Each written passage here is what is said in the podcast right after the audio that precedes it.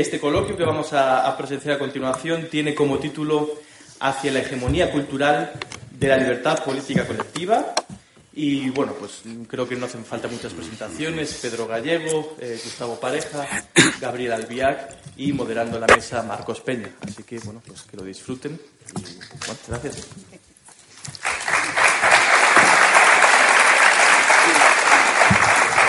Se, se escucha, ¿no? Sí. Bueno, pues buenas tardes casi ya. Y vamos a empezar con el debate. Yo intentaré, bueno, pues eh, moderar los tiempos un poco. Eh, espero que no os peleéis mucho. Y porque es un tema, yo creo que apasionante.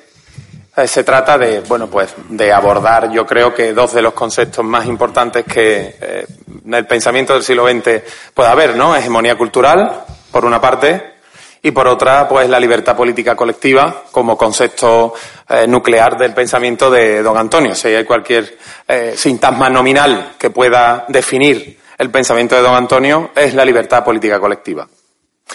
Mm, en un principio vamos a tratar, por una parte, la hegemonía cultural. Se dice hacia, efectivamente, porque es un concepto, la hegemonía cultural, y ya lo decía Granchi, que es un concepto granciano, aunque Lenin lo tocó solo para, eh, muy, no lo tocó como hegemonía cultural, sino simplemente como hegemonía para criticar el reformismo socialdemócrata, pero sí que es verdad que es desarrollado completamente y el concepto que es un concepto nuclear granciano, ¿no? En este caso, pues bueno, pues eh, decimos hacia la hegemonía cultural porque ojalá la hegemonía cultural, eh, pues hoy fuese la libertad política colectiva y no ese consenso que, bueno, que llevamos toda la mañana viendo cómo, no solo en España, sino fuera de aquí, pues ha dado lugar a esa deformidad del lenguaje y a esa deformidad mental, porque al final la deformidad del lenguaje trae causa de la deformidad mental del hablante, ¿no? Bueno, en un principio, introducir la hegemonía cultural, como hemos dicho, es de Gramsci, de Antonio Gramsci, es un concepto eh, pues central en este pensador eh, pues eh, marxista y que bueno pues él lo elabora y lo desarrolla prácticamente en cuadernos desde la cárcel. Y mm, cuál era principalmente su idea. Su idea era, eh, pues, diferenciarse, veía las diferencias claras con la conquista del poder por parte de Lenin en Rusia y consideraba que Occidente, la conquista de ese poder no podía hacerse eh, desde arriba, sino que tenía que hacerse desde abajo. Y surge necesariamente el concepto de sociedad, sociedad civil frente a sociedad política. Es ahí, de la sociedad civil, donde existe esa lucha por esa hegemonía que no hace referencia a lo que es el dominio, que lo plantará en el Estado, en esa sociedad política que él llamará, y es la sociedad civil donde existe esa, esa pugna eh, por, esa, por esa hegemonía cultural para que las clases dominantes ejerzan pues ese poder sobre las clases dominadas. A mí me gustaría, y entrando ya en la mesa, que empezando por, por don Gabriel, que nos pudieran explicar en un principio, para ir entrando en tema, las diferencias, eh, sobre todo desde conceptos marxistas que tuvo, eh, que tuvo Gramsci, entre lo que era hegemonía cultural y dominación, dominio por parte eh, del Estado, para, que eran dos conceptos totalmente eh, distintos, entrelazados, pero distintos, para ir entrando un poco en el debate. Gabriel, por favor.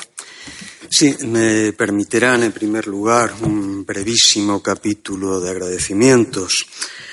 Eh, aquellos que formen parte de mi gremio, que es el de la filosofía, con seguridad conocen el texto fundacional en el cual eh, Platón eh, cifra el origen de su dedicación, que es en sentido propio la apuesta por una antipolítica. Carta séptima, antaño, cuando yo era joven, sentí lo mismo que les pasa a otros muchos, tenía la idea de dedicarme a la política tan pronto como fuera dueño de mis actos. Lo que viene a continuación es el bien conocido análisis de la guerra del Peloponeso e inmediatamente la eh, conclusión de que mejor abandonar eso y dar lo que Platón define como el largo rodeo a través de la filosofía para tratar de entender que es lo que hace ingobernables a las sociedades. Bien, solo la amistad de eh, don Antonio eh, explica que yo haya sido invitado aquí entre ustedes que pertenecen a esa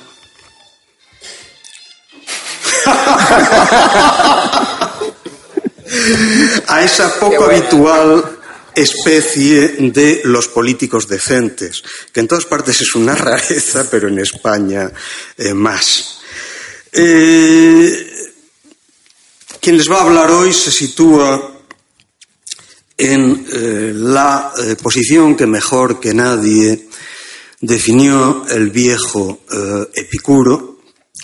Es necesario liberarse uno mismo de las cadenas de las ocupaciones eh, cotidianas y de los asuntos eh, políticos, y quien eh, ha apostado por la idea de que lo que a la filosofía concierne no es la política, sino el análisis de las inconsistencias sobre las cuales se funda el discurso político.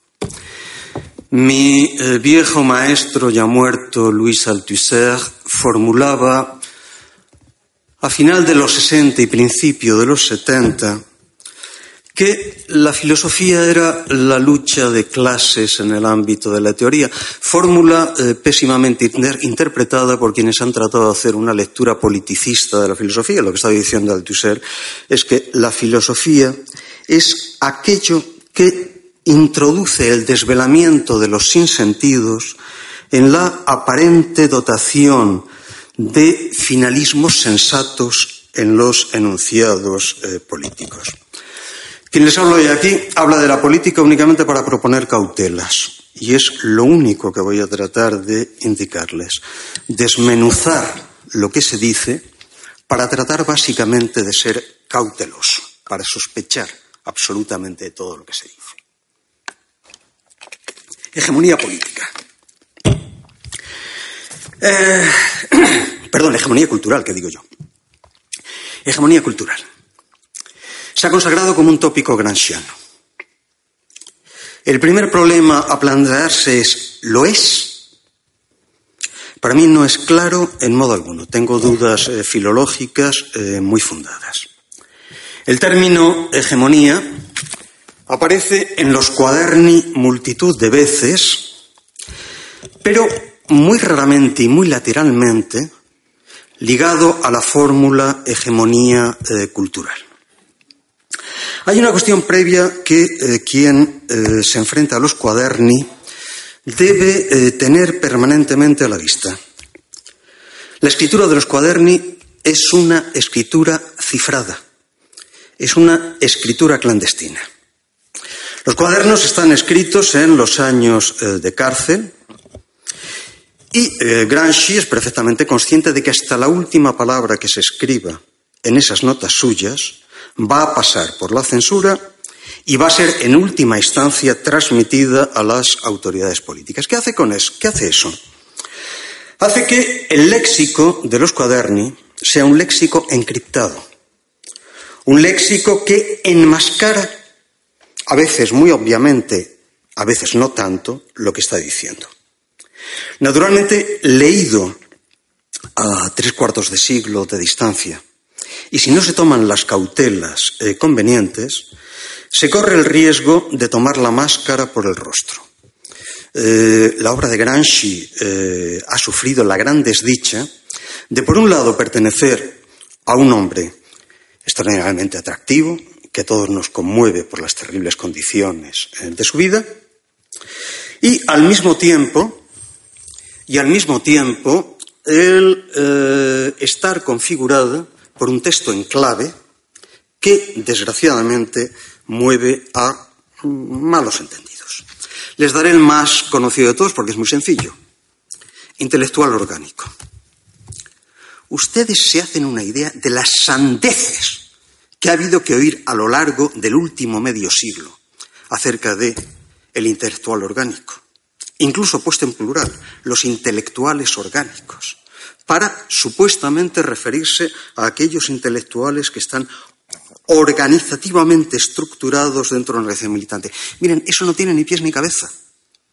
Gramsci escribe intelectual orgánico, sencillamente porque si escribe lo que está designando, es decir, Partido Comunista, el texto no hubiera podido sobrevivir, habría sido destruido.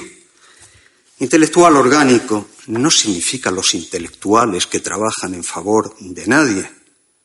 No, intelectual orgánico es el partido. Partido que, eh, por lo demás, en el planteamiento de los cuaderni, eh, opera exactamente igual en el área del eh, Partido Comunista que en el área del Partido Fascista, porque notablemente lo que se está planteando es una concepción del partido como totalidad. Por eso, naturalmente, hablamos de modelo totalitario. Pasemos al problema que nos atañe hoy y que es más complicado. ¿Qué dice Gramsci cuando dice hegemonía, cuando dice hegemonía? Diversas cosas. Voy a darles una serie de pasajes claves al respecto.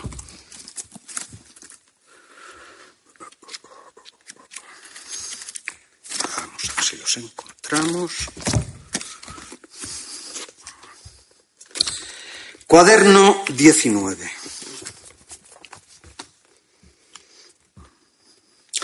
El problema de la dirección política en la formación y el desarrollo de las naciones y del Estado moderno en Italia, se llama el parágrafo, en el cual aparece esa idea de que el criterio metodológico sobre el cual es necesario fundar el propio examen sería el siguiente, que la supremacía de un grupo social se manifiesta de dos modos como dominio y como dirección intelectual y moral.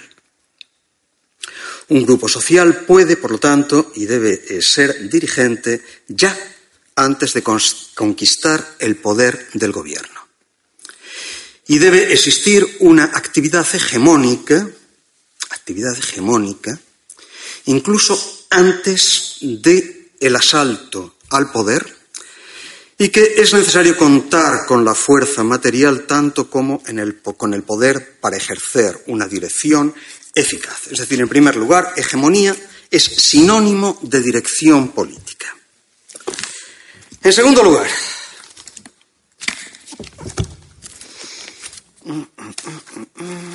a ver si lo encontramos. No, está aquí.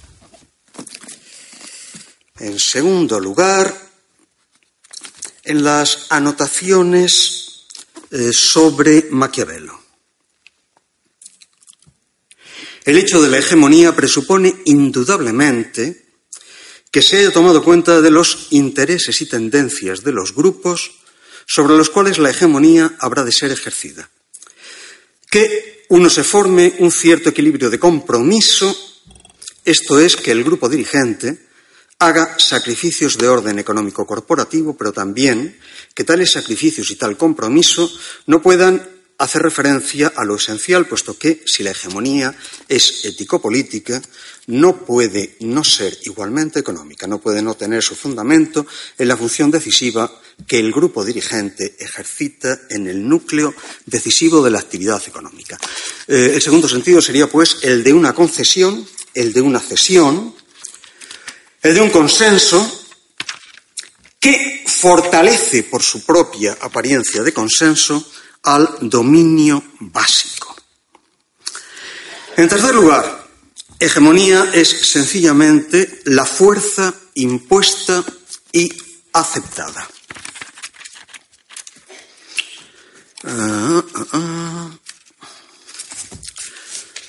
Cuadernos esto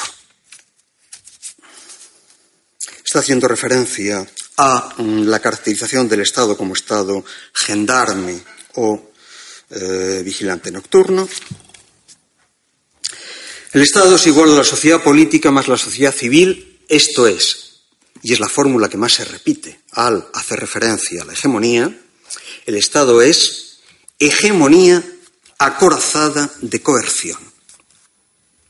En la doctrina del Estado, sociedad regulada por, eh, eh, en una fase en la cual el Estado será igual al gobierno, eh, y Estado se identificará con toda la sociedad civil, se deberá pasar a una fase de Estado, a partir de ella, guardián nocturno, esto es de una organización coercitiva, que tutelará el desarrollo de los elementos de la sociedad regulada en continuo incremento y, por lo tanto, eh, conducente gradualmente a su intervención autoritaria y eh, coactiva. Para no prolongar eh, la cosa más de la cuenta, bajo esas diversas catalogaciones, bajo la cobertura de una sola máscara, ¿a qué está haciendo referencia Gramsci? Algo que cualquier lector marxista de su época entiende perfectamente.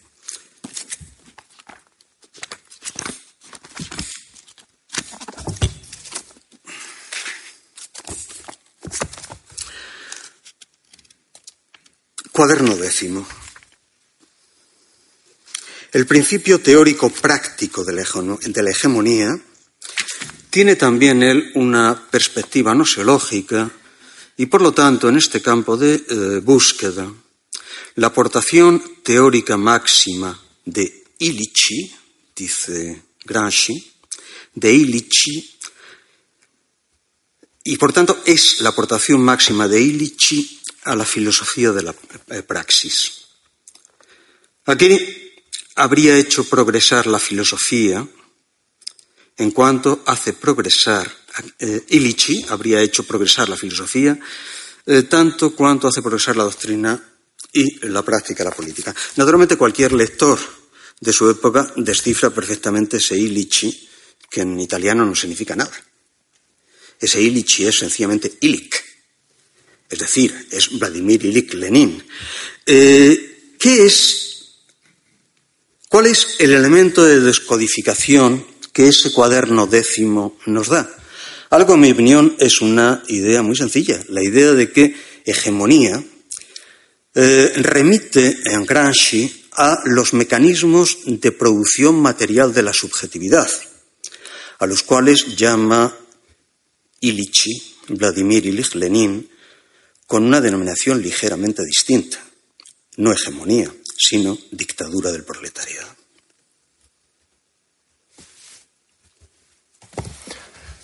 Bueno, voy a dar paso después de que Gabriela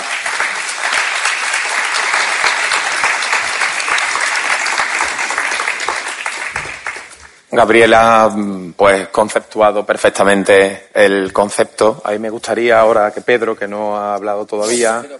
Sí, pues, pues, Gustavo, pues bueno, pues nada. que es mal moderador, me está ahí.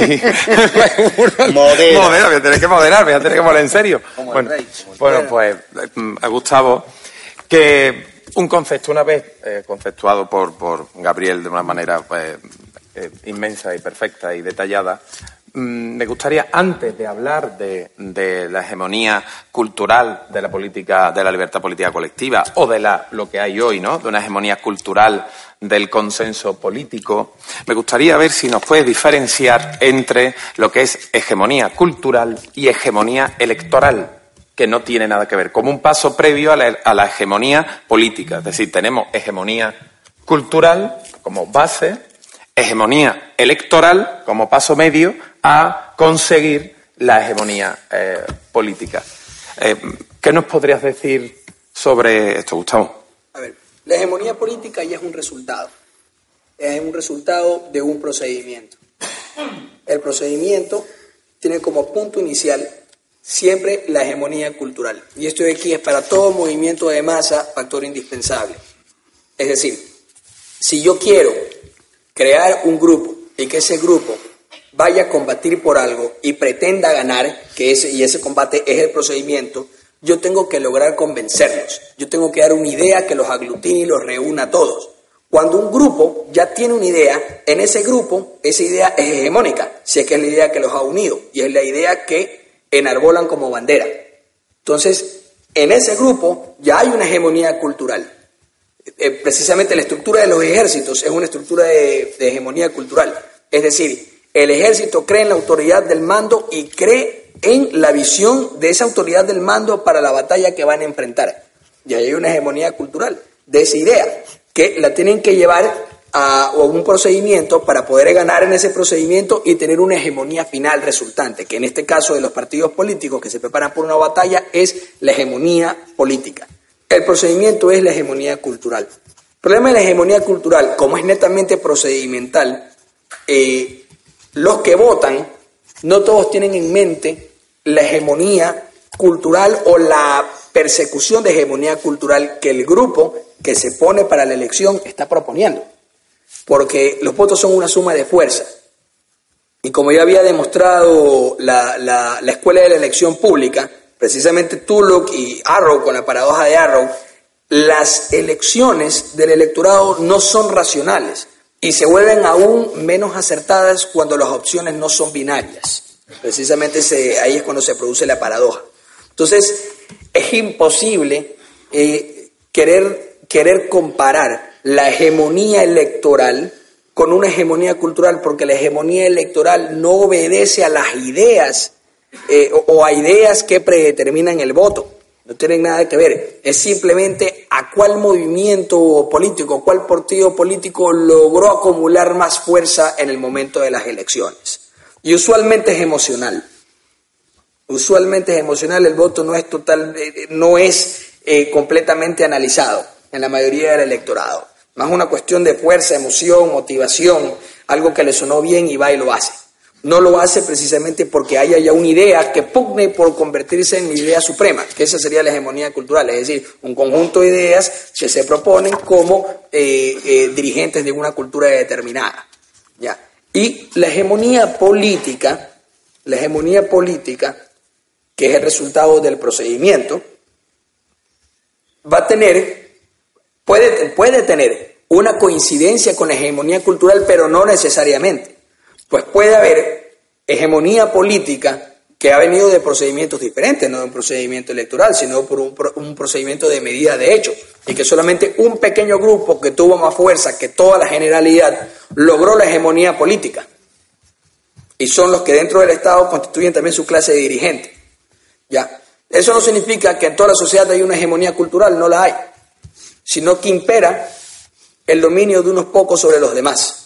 Por lo tanto, no necesita, eh, no es, no, no hay una correlación eh, siempre entre la hegemonía cultural con la hegemonía política. Puede haber hegemonía política sin que esa hegemonía política tenga la hegemonía cultural, porque la hegemonía cultural, a ver, cuando hay coincidencia entre la hegemonía política y la hegemonía cultural, es que los sometidos a la hegemonía política crean en las mismas ideas que vienen de arriba hacia abajo eh, como hegemonía cultural propulsada desde los que ejercen la hegemonía política. Tiene que haber una coincidencia.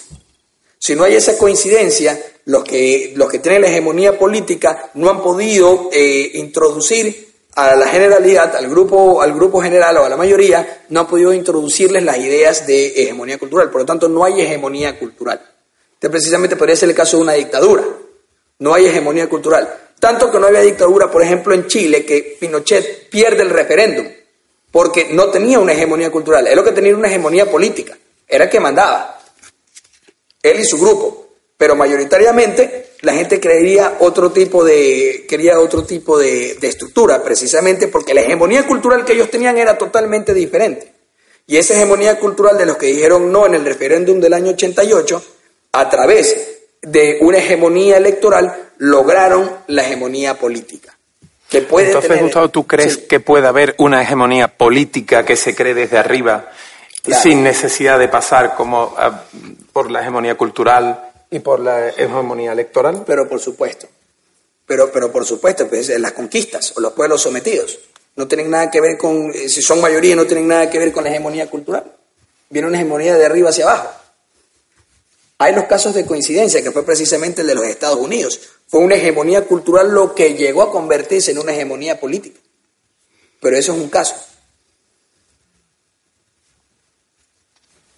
Pero sí. Perfecto. Vale. Bueno, y como dice un amuno, si quieres que te oigan en el coro, tienes que desafinar. Pues yo voy a desafinar. Eh, no voy a citar la, a Antonio Granchi, que ya ha traído los manuales, sus cuadernos. Gabriel, no, los manuales no. los, los cuadernos. Pues los conoce mucho mejor que, por lo menos que yo. Voy a citar a, a una autoridad ahora mismo que se considera en la materia y diré luego su nombre. Y define hegemonía eh, de la siguiente manera. Eh, este tipo de poder político que construye una relación en la que un actor político es capaz de generar en torno a sí un consenso en el que incluye también a otros grupos y actores subordinados. Es decir, un grupo o actor concreto con unos intereses particulares es hegemónico cuando es capaz de generar o encarnar una idea universal que interpela y reúne no solo a la inmensa mayoría de su comunidad política, sino que además fija las condiciones sobre las cuales quienes quieren desafiarle deben hacerlo. No se trata solo de ejercer un poder político, sino además hacerlo con una capacidad de hacerlo incluyendo algunas de las demandas y reivindicaciones de los sentimientos y sentidos políticos de grupos subordinados, despojándolo de su capacidad de cuestionar el orden hegemónico liderado por el actor hegemónico que lo dirige. Esto es de la autoridad intelectual luminaria del pensamiento Íñigo Errejón. Esto es lo que está citado como autoridad en todos los sitios. Bueno, esto es imposible que pueda darse si no es en el estado de partidos. Imposible. Porque precisamente el estado de partidos lo que se supone la integración de las masas en el Estado. Si ocurriese en un Estado en el que existiera democracia, en el que existiera un, existiera un sistema de frenos y contrapesos, de checks and balances, como dicen los americanos, claro que hay una inercia, como ha explicado muy bien en su ponencia eh, Gustavo, en Estados Unidos siempre la ha habido, de un progresismo intelectual dominante, pero también ha habido otra parte, ha habido otra cara. Pero es que en Europa eso es un yermo, es un páramo, no existe absolutamente nada de eso. Te barren completamente de la escena como no estés dentro del discurso oficial. Y lo digo, empezando en España por la cochambre de la movida y acabando por el postmodernismo, sí, en la movida que incluyo desde Alaska a Santiago Serón, otro tonto político que está con los de Podemos también. Que me gusta mucho Radio Futura, pero es tonto perdido, este hombre. Eso es el páramo intelectual, eh, eh, esa es la escena política española. Y me, hace, eh, me ha gustado, en el sentido de que él mismo lo, dice claramente, cómo apelan directamente a los sentimientos y a las sensibilidades, porque precisamente el populismo es la sentimentalización de la política. O sea, es apelar a lo que digo siempre, no es una vuelta de tuerca a la falacia naturalista de Hume, que es extraer del ser el deber ser, de la existencia de algo su norma. Ya no es ni siquiera eso, ya es del sentimiento extraer la norma. Es decir, si yo me siento vigilante de la playa, pero no el del coche fantástico, sino la rubia Pamela Anderson, a mí me tenéis que tratar todos igual porque si no pongo una demanda urgentemente, porque me siento ofendido, porque mi sentimiento es ese. Ese es ahora mismo donde están todos. Solo habéis tenido que ver, no es el, día del orgullo gay, ya va a ser como el ramadán del orgullo gay, va a durar un mes dentro de poco. En el que todos los partidos políticos se pelean por estar llevando el, cartelito. Ese es nada, o sea, es la conquista desde el punto de vista mediático, eh, programático, eh, sentimental, psicológico, está completamente conquistada por esta eh, cultura de la socialdemocracia, porque no es ni posmodernismo. García Trevijano en su libro El ateísmo estético, una obra que siempre se enfoca hacia su pensamiento político o como jurista, pero es una obra de primera categoría, ya dice en su primer eh, capítulo cómo reniega de ese concepto posmodernismo, puesto que no explica lo que viene después. Yo lo voy a explicar. Viene el detritus, la cochambre, la, social, la socialdemocracia. Eso es lo que viene después del modernismo. La nada absoluta. Solo tienen que ver que se ha sustituido ya el intelectual, que no era nada tampoco, se ha sustituido por el tertuliano. El mismo tertuliano te habla de mecánica cuántica y media hora después se habla en otro canal autonómico, pues te habla de ciencia política y por la tarde te habla pues del tema que sea menester. Entonces, ante estos materiales, la hegemonía cultural o la hegemonía política, simplemente eh, mi tesis es que no se puede implementar esta dirección política como ha definido Gabriel antes, que es uno de los sentidos que tiene, si no es en el estado de partidos. Y que lo primero que hay que acabar es con el estado de. Muy bien, voy, voy a centrar un poco. Voy a centrar un poco, voy a traer de nuevo a Redil el, debate, porque hemos conceptuado... Nos escapamos. efectivamente, os, escapáis. Yo me gustaría, se ha hablado de que, bueno, en la última posición es que la hegemonía ahora es la propia del Estado de partido, que su base es la socialdemocracia. A mí me gustaría ahora preguntar a Gabriel, bueno, ¿cómo se ha hecho ¿Qué medios ha hecho la socialdemocracia de ahora para llegar a, esa hegemonía?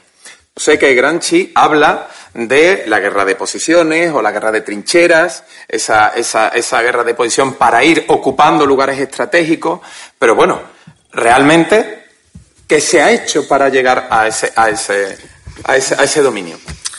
Vamos a ver. Eh, eh, me ha parecido estupendo que hayas, que hayas echado mano de los teóricos de ese eh, sentimentalismo político que es el populismo. Yo, yo vengo de una, de una viejísima tradición que partió de una fórmula muy elemental de uno de los grandes maestros de los años 60. Cuando digan ustedes en francés le sentiment, escindan la palabra le sentiment. En español se puede trasladar muy bien. El eh, sentimiento habría que decirlo separando las sílabas. El lo sentido miente. Eh, sentimentalizar la política es mentir, sin más. Sin más, porque naturalmente lo que eh, la producción de afectos busca no es eh, la construcción de enunciados autorregulados, sino la aceptación de dependencia de un sistema de enunciados respecto de otros, lo que Etienne de la Poesía llamaba la servidumbre eh, voluntaria. En lo que concierne a la cuestión de la hegemonía, has hecho muy bien en citar probablemente al único eh, teórico serio en España del populismo, que es Rejón, que eh, en última instancia lleva al límite la idea, de origen granchiano, eso hay que decirlo abiertamente, de que la hegemonía es planificable. ¿Qué demonios quiere decir que la hegemonía es eh, planificable? Quiere decir que las construcciones simbólicas y esa amalgama de estructuras simbólicas a la cual llamamos sujeto, son construibles de acuerdo con una intención finalísticamente ordenada.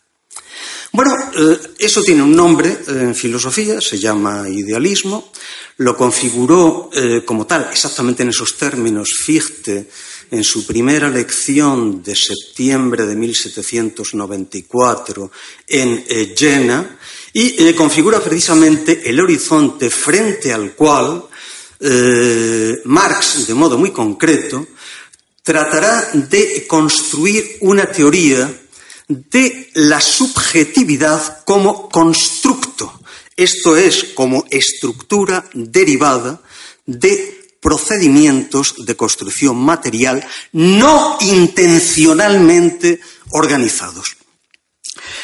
Eh, en 1794, ¿qué es lo que dice Fichte? Algo sencillo que todos sus oyentes entienden. Fichte acaba de eh, ocupar la cátedra de Jena, es su, lección inaugural, interpela a sus alumnos y les dice, miren, ante ustedes y ante mí se abre una tarea histórica. Eh, solo hay dos perspectivas posibles en filosofía, la que considera que el yo es producido por el no yo, o la que considera que el no yo es producido por el yo. La primera existe ya, pero no podemos aceptarla porque es un materialismo.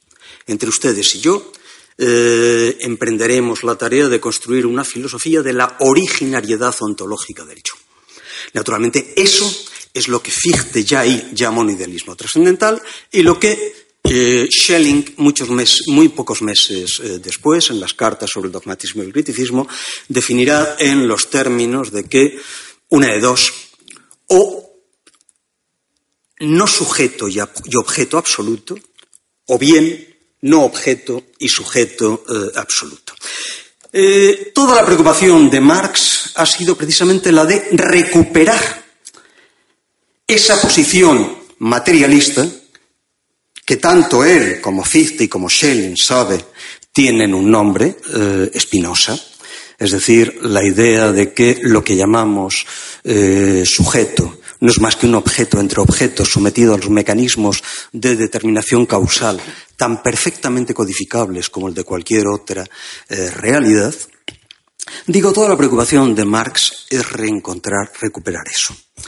En sentido propio, yo creo que no lo logra conceptualmente hasta un extraño trabajo muy poco eh, manejado, desgraciadamente, del año 1867, lo que designamos como el capítulo sexto inédito del libro primero del Capital, texto que es retirado del Capital cuando el texto está en cuando la edición del, la primera edición del Capital está en pruebas, en la cual eh, Marx eh, mantiene propone el concepto que hasta entonces no ha utilizado de subsunción real, para eh, designar que la subjetividad no es otra cosa que la cristalización del sistema de conflictos de poder, que por lo tanto no hay sujeto proletario y sujeto capitalista, sino que lo único que existe es la relación llamada capital, de la cual lo que vulgarmente se denomina proletariado, como lo que vulgarmente se denomina burguesía,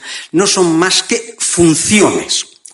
Dicho de ese modo, naturalmente, la eh, referencia voluntarista queda automáticamente liquidada para forzarnos a entender la subjetividad como el resultado de la construcción. En los años 60, alguien que no tenía gran cosa que ver con el marxismo, pero que conocía muy bien de lo que hablaba, eh, lo formulaba en eh, términos psicoanalíticos al decir que, miren ustedes, seamos serios. Cuando hablamos de sujeto, si pretendemos hablar con rigor, estamos hablando exclusivamente del sujeto de la frase. Y eso no tiene estructura ontológica. Es una función gramatical. La imposición de contenido sobre una categoría gramatical no es otra cosa que la imposición de un sistema de poder como tal. Eh, mi viejo maestro, al que hacía referencia hace un momento, Althusser, daba forma más sencilla a eso, explicando que lo que llamamos sujeto no es más que el resultado final de un proceso de assujettissement.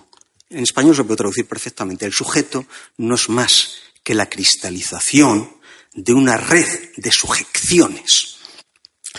Si eso es así, naturalmente, el sujeto, a fin de cuentas, no es más que ese conglomerado de imágenes del que nos hablaba Spinoza, y que en 1966 el gran Guy Debord eh, teorizaba en un libro que vale la pena releer tantos años después, porque en su momento pensábamos que era una hipérbole y hoy nos resulta solo un anticipo, llamado La sociedad del espectáculo. Miren ustedes, el lugar de la representación hoy y no solo en España, en España es la caricatura, pero no solo en España, no son ya los parlamentos. El lugar de la representación son los televisores. Y a fin de cuentas, el verdadero representante político de un país en estos momentos son las Belenes Esteban de turno.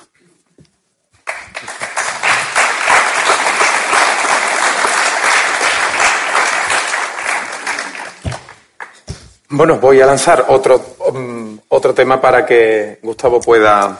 Acabamos de, bueno, de, asentar que lo que tenemos enfrente es la degeneración más clara de nuestra clase política, eh, idealizada por una socialdemocracia que, bueno, que solo tiene como base el nihilismo eh, intelectual.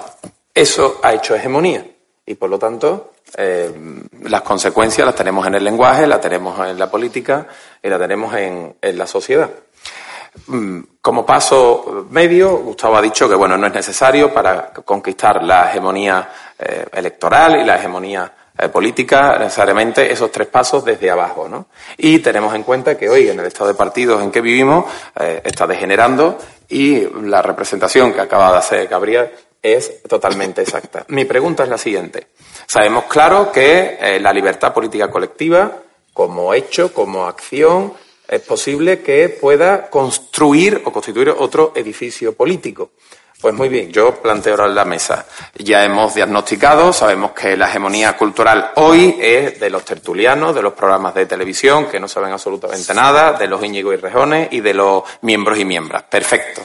Eh, mm, eh, me gustaría que la mesa, pues, dijera o se pronunciara sobre, uno, cómo es posible que podamos romper, que podamos hacer contrahegemonía Sabemos que la hegemonía es necesario que la clase dominante, la clase dominada, haya una especie de diálogo en el que existe pues, el consentimiento, una aceptación por parte de la clase dominada sobre lo que le impone la clase dominante.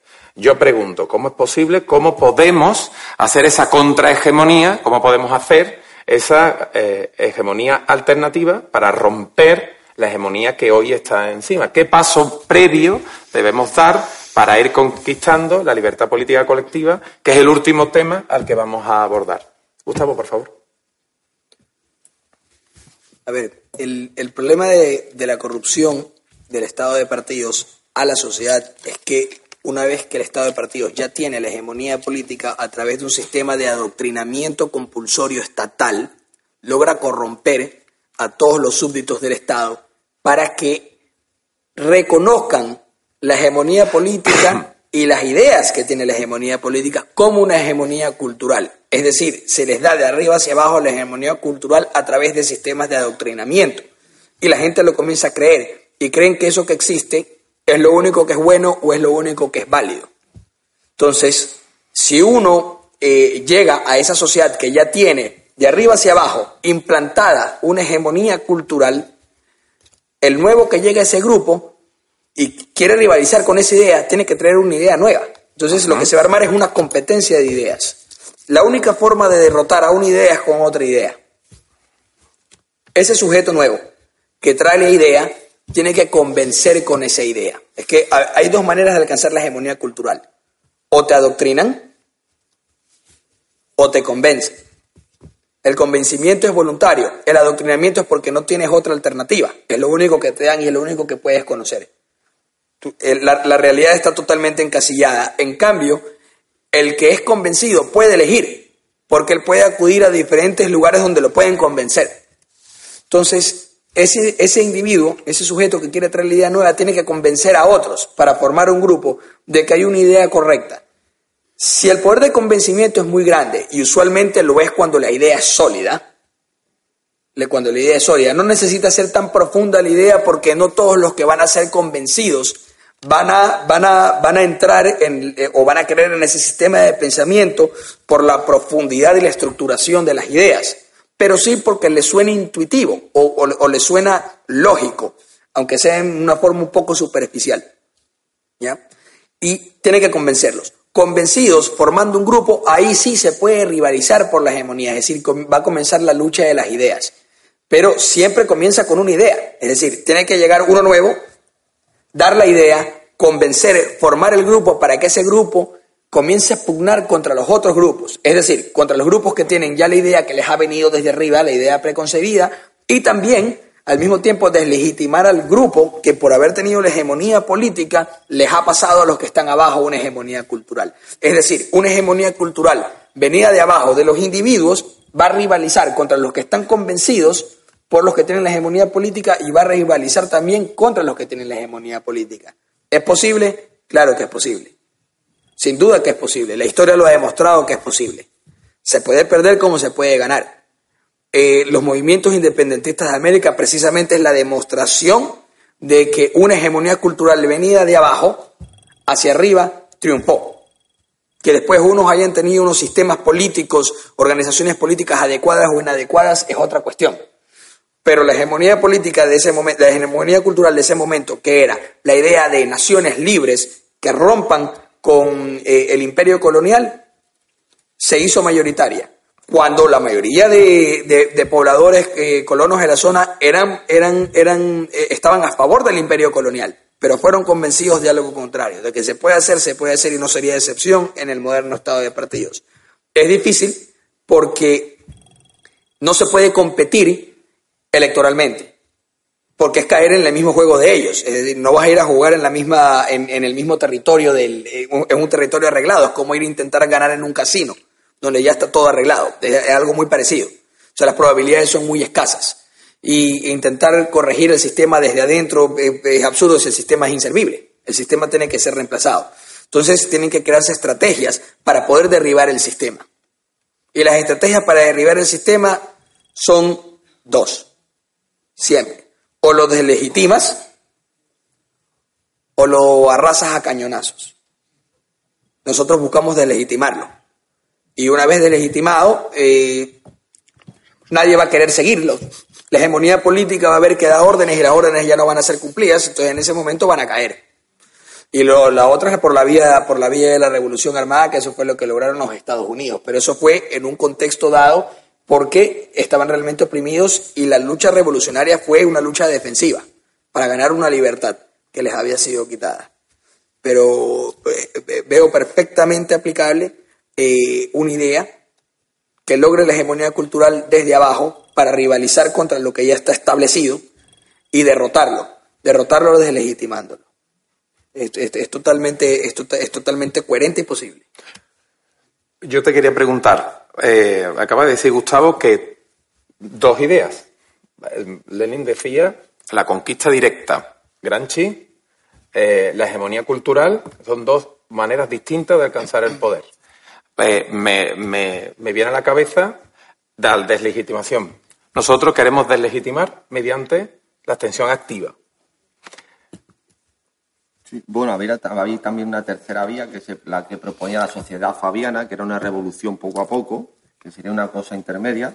Pero bueno, eh, eh, respecto a. Ha citado antes Gabriela Fichte. Eh, Fichte, en los discursos a la nación alemana, hace referencia al concepto de nación cultural, que luego hablaré detenidamente porque creo que es primordial ahora mismo en el estado del arte en España. Pero eh, básicamente eh, lo que se está produciendo en España, sobre todo promovido por esta falsa izquierda, es, eh, a mi juicio, lo siguiente, es una negación de la tradición.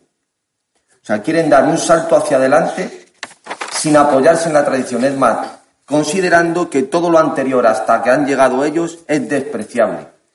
Como dije ayer, comenzando desde toda la historia del imperio, hasta todo el eh, periodo de la dictadura franquista y todo lo. O sea, no vale absolutamente nada. Todo comienza con ellos. Todo comienza con ellos. Por eso es muy importante eh, eh, el concepto que le dan ellos al, el prima, desde el que ven la plataforma, desde lo que ellos funcionan, dándole significado distintos a las categorías que normalmente ya tenían una significación aceptada y sobre todo la importancia que le dan a los medios, a la propaganda, como dije ayer, el, ansia que tenía Pablo Iglesias por seguir continuando en la tuerca, eh, pudiendo compatibilizar su función de diputado, sabiendo la importancia que para ellos tiene esa hegemonía de, los medios de comunicación, esa manera de inocular su pensamiento hacia todo.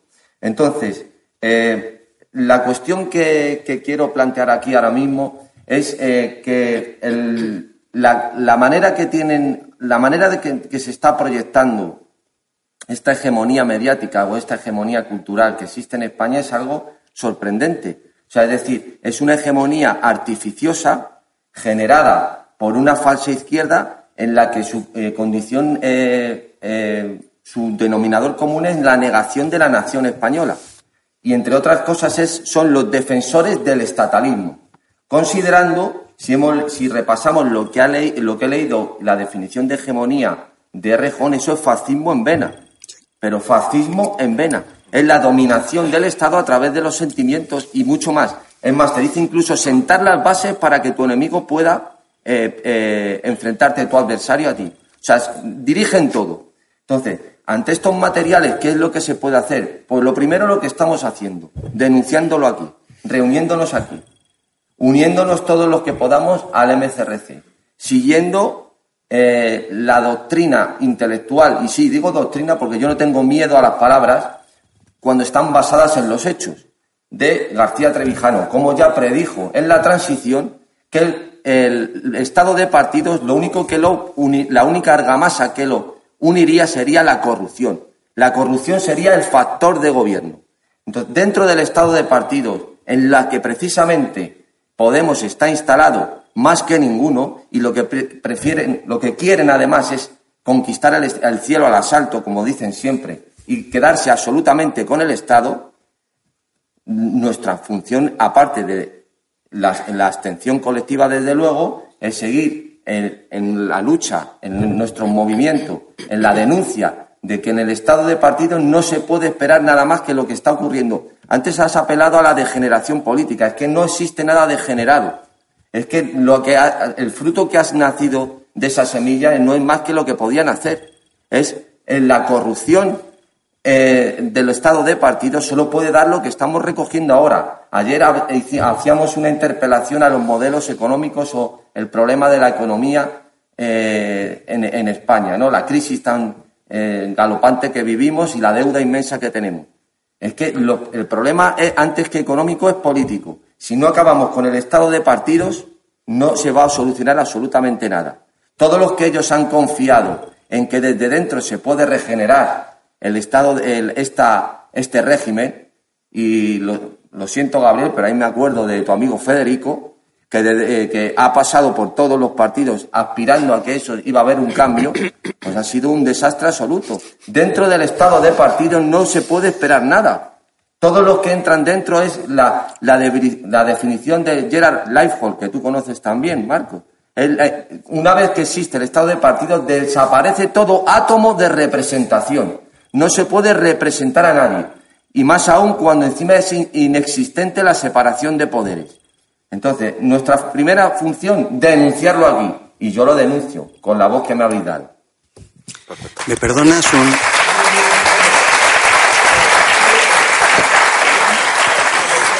¿Me perdonas un solo y muy rápido matiz menor? Eh, dices que dentro del estado de partidos no se puede esperar nada. Dentro de la perspectiva de conocimiento de un hombre libre, no se puede esperar nada, de nada. Sencillamente porque la esperanza es el sinónimo de la servidumbre. Me refiero a, un periodo, a la libertad política. No, no, pero qué decir, olvidemos el término esperanza. Esperanza es una virtud teológica, por lo tanto solo es inteligible en los términos de la providencia. Sin la gracia y sin la providencia no hay esperanza. Los que somos materialistas hemos aprendido de Spinoza que eh, el concepto de, espinanza, eh, perdón, de esperanza es la base de todas las servidumbres. No, yo es que no, Gabriel, no, me refería a esos términos teológicos cristianos. Me, refería simplemente que si no existe un periodo de libertad política, no puede existir si no existe un, periodo de libertad política colectiva, no puede haber libertad política. No, no, sí estoy completamente de acuerdo contigo, pero simplemente es una cautela léxica. Eh, Gustavo, Gustavo, Bueno, cuyos, cuyos discípulos estaban eh, por aquí ayer, y que fue un pensador de primerísimo, pero de primerísimo orden, eh, decía con mucha gracia en algún momento que el progreso es la inconsciente forma laica de llamar a la providencia y que conviene ser muy cauteloso cuando se hace uso de categorías teológicas disfrazándolas bajo categorías laicas. Cuidado con esperanza, no tiene más uso que el teológico. No, bueno, eso es lo que ocurre con cultura. Él lo denomina cultura la sucedáneo laico de la gracia santificante. Exacto. Yo no, voy... Salvo, salvo que se utilice en el sentido de cultivo agrario, dice Gustavo, y tiene mucha razón. Eh, los términos en los que nos estamos manejando y en los que nos movemos nosotros es que precisamente no existe democracia si no existen dos principios, que es representación y separación de poderes. Lo de la esperanza yo se lo dejo ya a los cristianos. Yo soy ateo. Entonces, lo que, a, lo que, a los términos en los que me estoy manejando es que dentro del estado de partido no se puede esperar nada. Quiero decir que no se puede. Fuera tampoco. Sí, no, bueno, depende. No se puede esperar, nada. No. no se puede esperar nada en el sentido de que muchos creen que la solución existe votando a un partido distinto de los que están. Esa era la tesis que yo manejaba. Yo, yo no soy un idealista tampoco.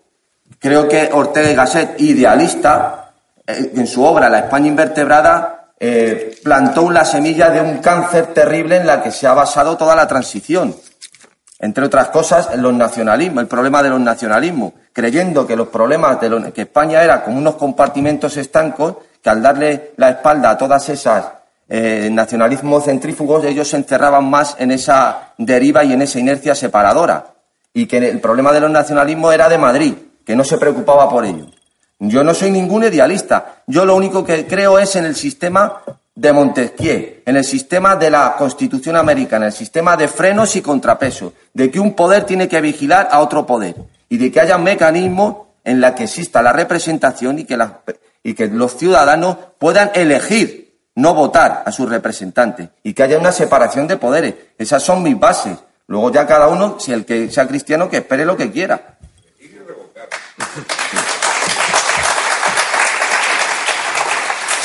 Muy bien, eh, dejadme que introduzca, ya que habéis hablado de la libertad política colectiva y como eh, concepto, ya lo he dicho, esencial de la filosofía de don Antonio, que abordemos el concepto, ya hemos hablado muchísimo de hegemonía cultural. Eh, un inciso, Wolfman, uno de los ideólogos del Estado de Partido, decía que el Estado de Partido estaba constituido para que no pudiera derrocarse solo y exclusivamente con las armas. Se terminó uno de los ideólogos y compañero de Gerard Hall. No había otra forma.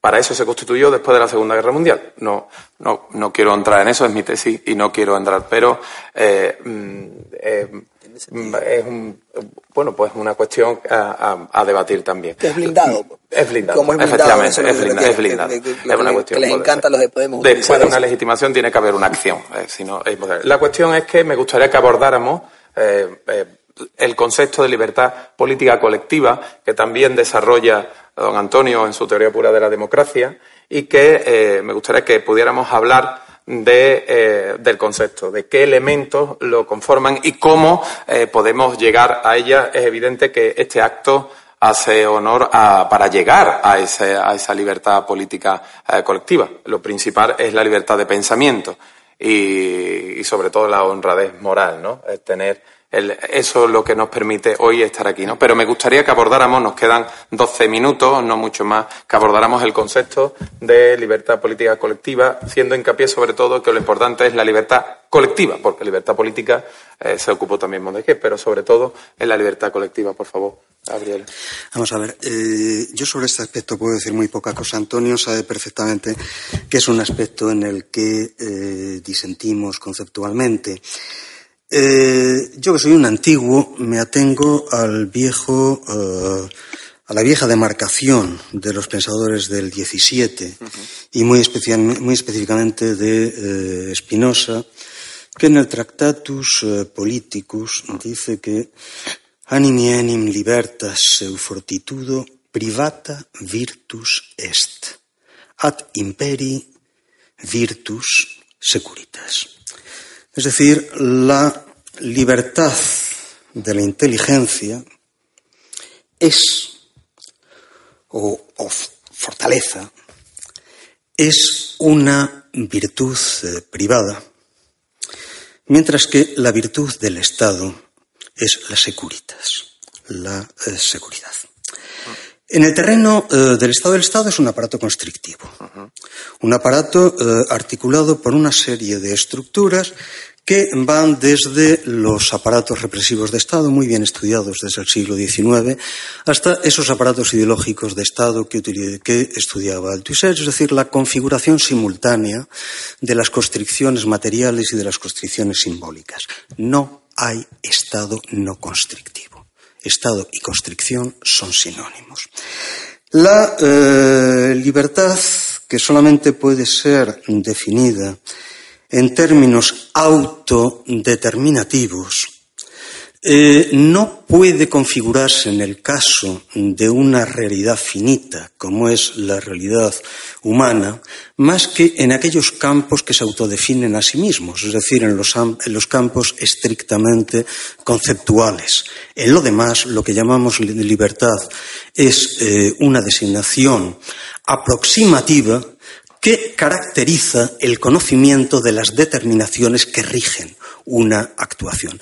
No soy libre por tirarme de, eh, desde un eh, vigésimo piso pensando que mi libertad me hará eh, salir volando. Soy libre allá donde conozco cuáles son los mecanismos de gravedad y resistencia del aire que pueden permitirme, por ejemplo, utilizar determinadas máquinas para efectuar ese lanzamiento sin impactar contra el suelo. Las securitas que eh, el Estado proporciona es únicamente el sustrato, el suelo, a partir del cual se puede configurar eso que el viejo Lucrecio, al inicio del libro segundo de eh, el de Natura, describía como la actitud, la actitud eh, del sabio que observa la tempestad desde la playa. Es decir, que deja que llueva.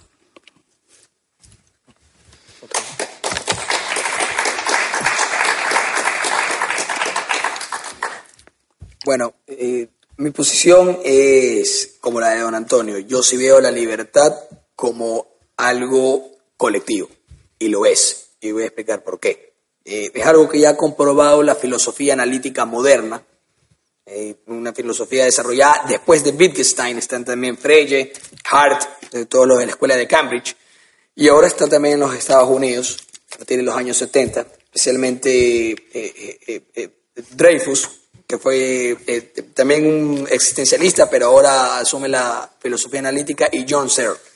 Y ellos explican, especialmente Searle, que ha hecho epistemología de la construcción de la realidad social, de que nosotros, los seres humanos, pensamos, cuando estamos en grupo, pensamos en nosotros pensamos. No es que yo pienso y yo sé que tú piensas porque tienes conciencia al igual que yo. No, pensamos. Precisamente cuando se juega un deporte en equipo, estamos conscientes, cuando estamos jugando fútbol, de que el equipo estamos jugando, de que el equipo queremos hacer un gol o de que tenemos que eh, replegarnos y defendernos. Es decir, estamos conscientes de que hay una, una intencionalidad común, ¿ya? de que existe una, una, intencionalidad común. Y de hecho, la intencionalidad común no siempre es consciente. Eh, cuando digo consciente es que tienes que estar autoconsciente para reconocer que hay esa intencionalidad común. Por ejemplo, el uso del dinero. Todos aceptamos el dinero y lo damos por válido. En ningún momento nos hacemos autoconscientes de que qué es ese dinero, qué representa o para qué sirve. No, simplemente en nuestra intencionalidad común, que es inconsciente, sabemos que ese papel representa la potencialidad de poder realizar transacciones para adquirir recursos. Por lo tanto, por lo tanto, las ideas colectivas o el pensamiento colectivo de libertad es totalmente coherente y totalmente relacionado con la naturaleza del hombre. Y esto es muy sencillo. ¿Cómo los hombres se dan cuenta que son libres? En el diálogo. Es decir, e, en una argumentación. Porque, si, eh, a ver, dos están en el jardín del Edén y solamente hay uno. Ese uno no tiene ningún conflicto porque para que exista conflicto tiene que haber otro ser humano. El conflicto es algo netamente social. Él tiene todos los recursos a su disposición, pero aparece otro en ese momento en el jardín del Edén. Entonces, eh, podrían competir por recursos si es que los recursos no son, eh, no son abundantes en el jardín del Edén. Sin embargo, en el jardín del Edén pueden existir todos los recursos en, unas cantidades enormes. Pero el que aparece en segundo lugar, llamémoslo sábado, le dice a viernes, pero yo quiero ocupar el mismo espacio físico en donde tú estás parado. Eso es físicamente imposible. Ahí ya va a haber un problema de escasez. Y ese problema de escasez traería un conflicto, salvo que cooperen. Al momento de cooperar es que reconocen que tienen que argumentar para evitar un conflicto y ver cómo se ordenan. Así van a ser un orden espontáneo, natural de organización social o de cooperación social. Y eso se basa siempre y cuando se conciba de que la argumentación es una vía para, para no romper el principio de no agresión. Es decir, argumentamos para no agredirnos. ¿ya? Podemos estar en desacuerdo de todo, excepto de que tenemos que argumentar. Y de que tú has argumentado y estás en contra de lo que yo te estoy diciendo. ¿ya? Entonces, el principio de no agresión es que yo reconozco que no puedo agredir al otro y él reconoce que no me puede agredir a mí. Reconocemos que no nos podemos agredir. ¿Por qué reconocemos que no nos podemos agredir? Porque no nos vamos a utilizar ni a, instrumentalizar. Cuando reconocemos que no nos podemos instrumentalizar, que no nos podemos agredir, automáticamente hemos reconocido que somos libres, porque no hay ninguna disposición del otro. Pero es que nos reconocemos que no nos podemos instrumentalizar.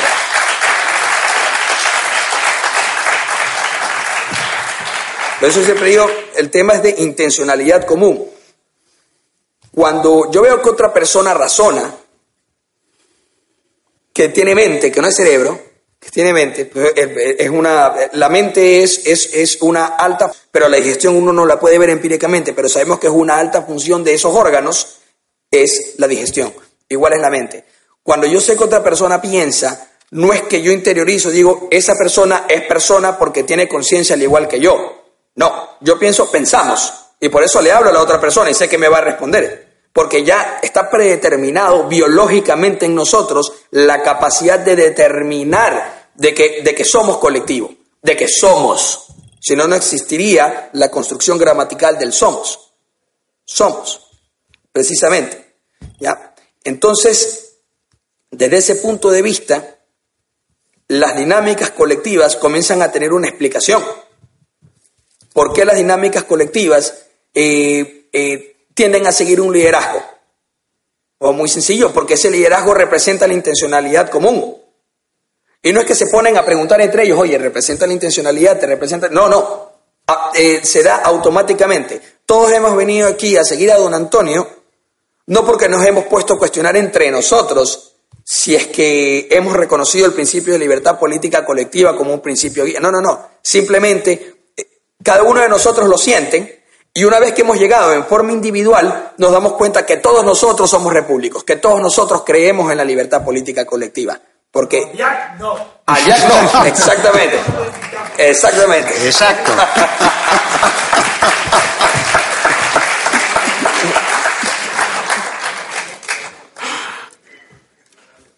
Bueno, Pedro. ¿Ah, yo? Sí, sí, sí dale.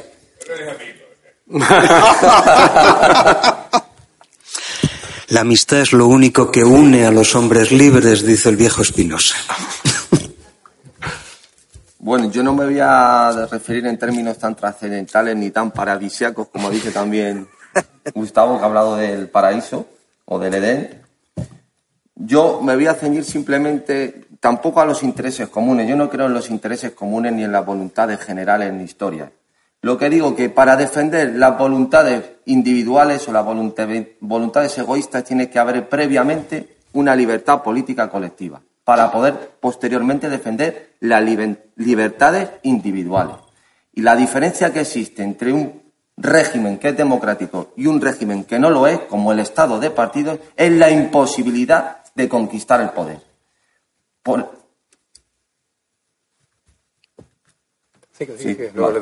Es precisamente la imposibilidad que existe, la imposibilidad de alcanzar el poder cuando esa es la garantía que da precisamente eh, un periodo de libertad colectiva, colectiva perdón, como el que existió en Estados Unidos. Aquí me, acuerdo, tú que eres muy aficionado al cine, Gabriel, conoce, en la película celebérrima eh, Caballero sin Espada. La defensa que hace al final él el, eso precisamente es la garantía que te da ese el sistema que tiene en Estados Unidos, sin perjuicio de las anomalías, de los desagravios, de las corrupciones que pueda haber. Pero ya tienen ellos sistemas para revertir esa situación, entre otros fundados por el constitucionalismo americano, como es las doctrinas del juez Marshall, por ejemplo. Eso es precisamente lo que nosotros buscamos, unas reglas de juego. Y esas reglas de juego, que es como entendemos la democracia, tienen que partir de un periodo de libertad política colectiva para que, se, eh, para que a través de ese periodo se redacte una constitución y luego que cada diputado defienda sus intereses. Claro que yo no creo en los intereses colectivos, en las voluntades colectivas, en las morales colectivas, de ninguna manera Que eso, ¿cómo se dice eso? Eso es como una suma de vectores que cada uno tiene su dirección y sentido y quieres que todos al final eh, se sumen de una manera eh, perfecta y alineada en la dirección que todo, a, a, que todo el mundo le gustaría. Eso es imposible. Pero es que de eso no se trata. Se trata de defender, para que haya defensa de intereses individuales, de haber primeramente unas reglas de juego. Y esas reglas de juego tienen que estar basadas en un periodo de libertad política colectiva. Nada más.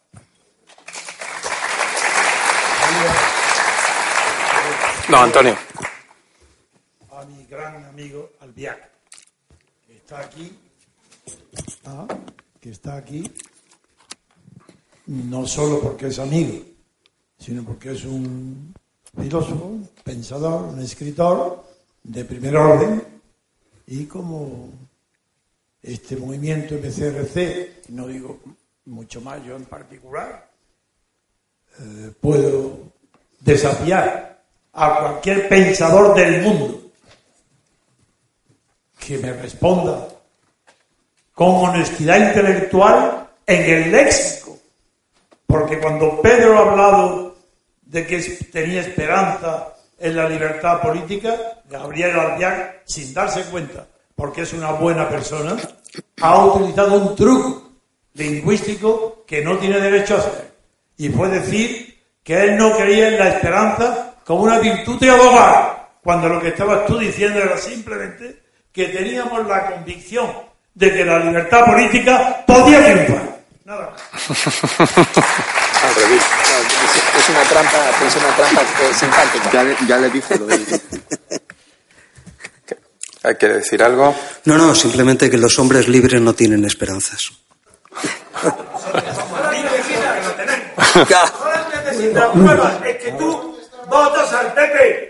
Por tanto, estás votando Bueno. a un partido que está rompiendo España y sin unidad de un sujeto constituyente no hay la menor posibilidad de libertad política. Tú no crees en la libertad política de los españoles. Y yo sí creo, porque creo en mí, creo en él. Y la suma de todo, creemos en la libertad política colectiva. Es más, digo algo mucho más profundo. ¿Cuál es el fundamento de la libertad individual? Sé. Es la tuya.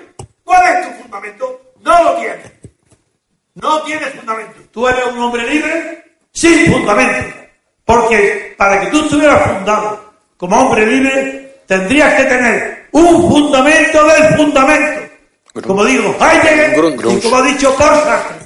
Y ese fundamento del fundamento de la libertad política se llama libertad política colectiva. Quieras tú o no quieras. Perdón, Antonio, pero el fundamento del fundamento, el fundamento del fundamento lo toma Heidegger de un tal Jacob Böhme, que es la fuente de inspiración directa del nazismo. Bueno, por eso Sartre dice, el día que desaparezca la hegemonía cultural del marxismo, mientras eso no, se desa- no- desaparezca, dice literalmente por Sartre, no será posible concebir el fundamento del fundamento de las libertades. Y cuando desaparezca la hegemonía del marxismo, se podrá descubrir ese fundamento. Y ese fundamento lo he descubierto yo. La libertad política colectiva, que no hay el dominio del marxismo. Y Sartre lo apoya sus palabras. Pienso como él, mientras estuviste todos dominados por la filosofía materialista del marxismo. Tú, claro, fundado en Espinosa, yo también admiro a Espinosa. Me siento, no tengo crítica ninguna contra él. Pero las palabras de Paul Sartre no coinciden con las tuyas, no me hace falta. Sartre tiene la inmensa ventaja de que su evolución teórica, desde los primeros artículos, por ejemplo, de eh, crítica literaria, que es lo que empieza inicialmente, hasta las conversaciones con Levy, van atravesando prácticamente toda la esfera del pensamiento del siglo XX. Lo conozco bien porque he trabajado mucho tiempo a Sartre. Eh, y naturalmente que tú puedes encontrar posiciones sobre el marxismo en Sartre que son absolutamente contradictorias. Si tú tomas el texto, el texto del 48, Materialismo y Revolución, y lo eh, comparas con la crítica de la razón dialéctica, las tesis de uno y otro texto son exactamente las contrarias. Bueno, con erudición. No. Hombre, si hablas Pero de Sartre, hay un, hay un tema, perdón que me meta, hay un tema que usted como profesor de filosofía, que lo tiene que conocer, yo también soy profesor de filosofía, muchos años, que es, no existe libertad individual sin un medio que sea libre. Usted puede plantear, después de 2500 años de hablar sobre la libertad, que puede existir la libertad individual. No hay libertad individual si no hay libertad colectiva. Muy bien. Usted forma parte. Me voy a parar porque no puedo hablar. Usted tiene que saber, señor, ya que usted citó a, a, a Guy Debord, que fue amigo mío, usted tiene que saber que uno piensa en situación. Cuando on parle de la société del espectáculo, on parle de terroir, on- uno habla sobre el terreno, uno habla situado. Nosotros, los filósofos americanos, siempre planteamos este tema. Planteamos el tema desde dónde, ¿por qué? Porque tenemos un problema de pertenencia, nos tenemos que dar un lugar en el mundo. De ahí que, por ejemplo, en América haya surgido todo el tema este de la, filosofía de la liberación, de la, de la teología de la liberación, por una necesidad. Uno puede estar o no de acuerdo, pero uno, pero sabe uno bien, que no puede plantear el tema como, como un egoísta lógico, como diría Max Scheler, de la libertad individual, si esa libertad uno es libre individualmente en una comunidad que es libre. Cuando acaba de hablar el joven que dice, señores, no podemos pensarnos aisladamente.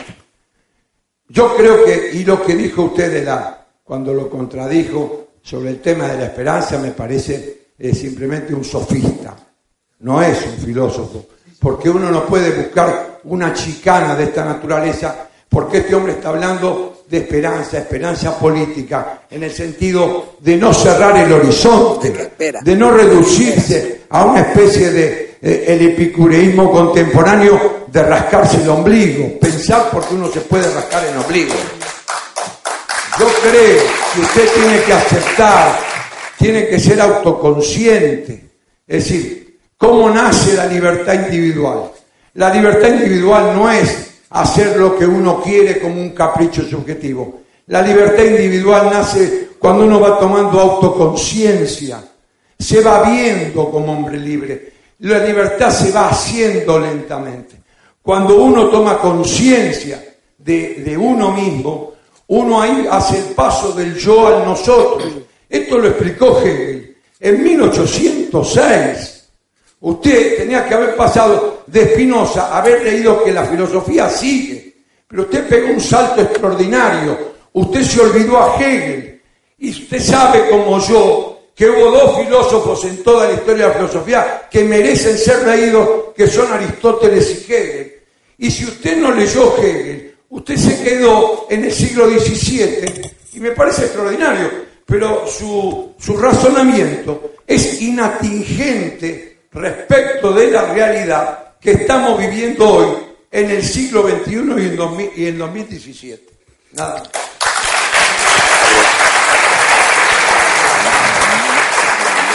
mis lecturas son irrelevantes, pero me he pasado media vida leyendo a Hegel.